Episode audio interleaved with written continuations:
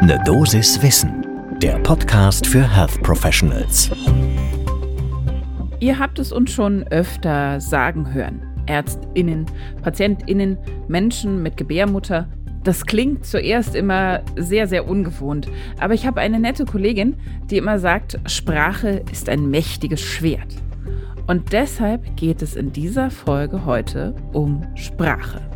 Und damit guten Morgen und willkommen zu Ne Dosis Wissen. Mein Name ist Laura Weißenburger. Ich bin Ärztin und wissenschaftliche Redakteurin bei der Apothekenumschau. Und gemeinsam mit meinem Kollegen Dennis Ballwieser bespreche ich ja jeden Werktag ab 6 in der Früh Themen, die Menschen im Gesundheitswesen betreffen. Heute ist Donnerstag, der 9. Februar 2023. Ein Podcast von gesundheithören.de und Apothekenumschau Pro. Und heute soll es nicht nur um Sprache ganz allgemein gehen, sondern speziell um die Sprache, die wir in der Behandlung von Menschen mit Diabetes benutzen. Und das Positionspapier, das die DDG, also die Deutsche Diabetesgesellschaft, dazu herausgebracht hat, lohnt sehr einen genauen Blick zum ersten Kaffee des Tages. Und bevor wir so richtig reinstarten ins Thema, hören wir gleich ein Zitat von Professor Andreas Fritsche. Er ist Vizepräsident der Deutschen Diabetesgesellschaft und er sagte dazu, ich möchte klarstellen, die DDG und die Initiative Language Matters fordert keine Sprachpolizei. Es geht um Reflektieren und Sensibilisieren.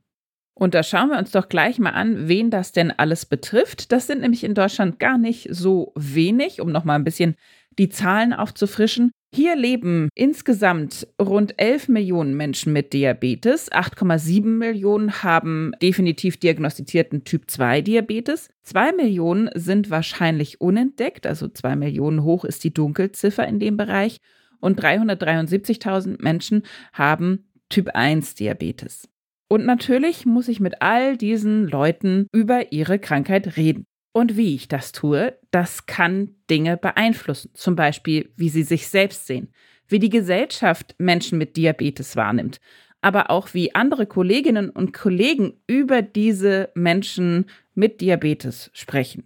All das, das wissen wir einfach auch gesichert, hat Einfluss auf die Kontinuität bei der Betreuung. Besuchen diese Menschen die Kliniken regelmäßig? Wie ist die Motivation, selbst teilzunehmen an den Aufklärungsprogrammen und Schulungen und so weiter? Aber auch, wie fühlen sie sich emotional? Wie kommen sie überhaupt mit der Diagnosestellung klar, wenn sie das erste Mal davon hören? Und auch, wie fühlen sie sich im weiteren Verlauf der Krankheit?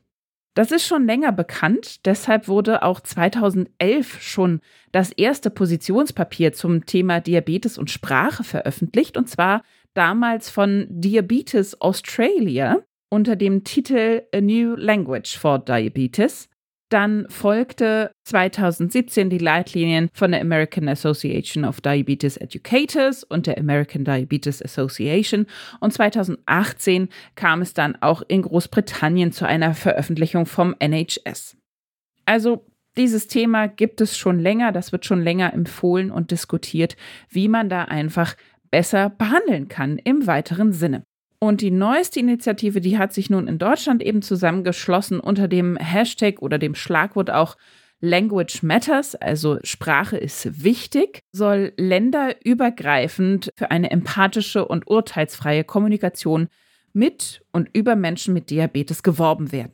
Dafür wurde auch mit Expertinnen und Experten aus diabetologischen Fachgesellschaften ein Positionspapier erarbeitet, das vor allen Dingen eben dazu anregt, dass man sich damit einfach ein bisschen beschäftigt. Wie spreche ich mit meinen Patientinnen und Patienten? Wie spreche ich mit Betroffenen, die ich einfach in meiner Bekanntschaft habe? Und dass man sich eben überlegt, okay, man reflektiert das ein bisschen, wie könnte das verstanden werden? Ich möchte ja vor allen Dingen eine wertschätzende und eine positiv bestärkende Sprache. Ich möchte ja niemanden aufgrund seiner Krankheit beschämen. Und da liefert das Positionspapier auch ganz konkrete Beispiele. Wir haben das natürlich, wie immer, für euch in den Show Notes auch hinterlegt. Das heißt also, wenn euch das interessiert, geht da einfach mal rein, klickt drauf auf den Link. Und da findet ihr auf der Seite 23 von diesem PDF-Dokument auch eine Tabelle mit ganz konkreten Beispielen. Ihr habt jetzt wahrscheinlich schon gemerkt, ich benutze nicht die Worte Diabetikerin oder Diabetiker. Habe ich natürlich auch selbst viel und häufig benutzt in der Vergangenheit, aber das ist de facto einfach stigmatisierend. Das sind immer noch Menschen und wir müssen sie nicht dringend auf ihre Krankheit reduzieren, beziehungsweise wenn man das tut, hat das eben nachgewiesenermaßen einen negativen Effekt. Insofern ist es viel angenehmer und besser für alle Beteiligten, wenn ich stattdessen von Menschen mit Diabetes spreche oder eben auch Kindern und Jugendlichen mit Diabetes.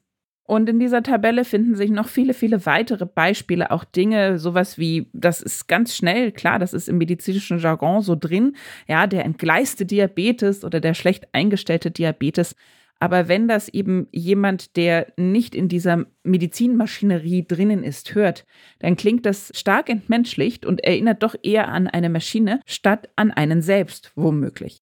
Wir haben zu dieser Idee der diskriminierungsfreien Sprache noch mit einem anderen Vertreter einer ganz anderen Fachrichtung gesprochen, und zwar Martin Festweber. Er ist Geschäftsführer der Deutschen Herzstiftung und er pflichtet dieser Initiative doch stark bei. Er sagt, ein Ziel von Sprache, egal jetzt ob verbal, in Texten oder in Bildern, sollte ja immer sein, den Umgang von Patientinnen und Patienten und auch ihren Angehörigen mit ihrer chronischen Erkrankung zu erleichtern, egal ob es jetzt Diabetes oder eine Herz-Kreislauf-Erkrankung ist. Und das erreicht man besser, indem sie ihre Krankheit und die notwendige Therapie besser verstehen können. Und das wiederum erreiche ich eben mit diskriminierungsfreier Sprache. Ich hoffe, wir konnten euch mit dieser Folge einen kleinen Denkanstoß geben. Mehr soll es an der Stelle ja gar nicht sein und mehr können wir natürlich auch nicht leisten. Aber wenn ihr da tiefer eintauchen wollt, haben wir, wie gesagt, alle nötigen Informationen für euch wie immer verlinkt. Wenn ihr keine Folge mehr von Ne Dosis Wissen verpassen möchtet, dann lasst euch doch ganz einfach erinnern. Und zwar, indem ihr uns abonniert, egal jetzt ob auf Spotify oder Apple Podcasts zum Beispiel. Aber wenn ihr uns abonniert habt, dann bekommt ihr immer eine Meldung, wenn die neue Folge erscheint. Ein Podcast von gesundheithören.de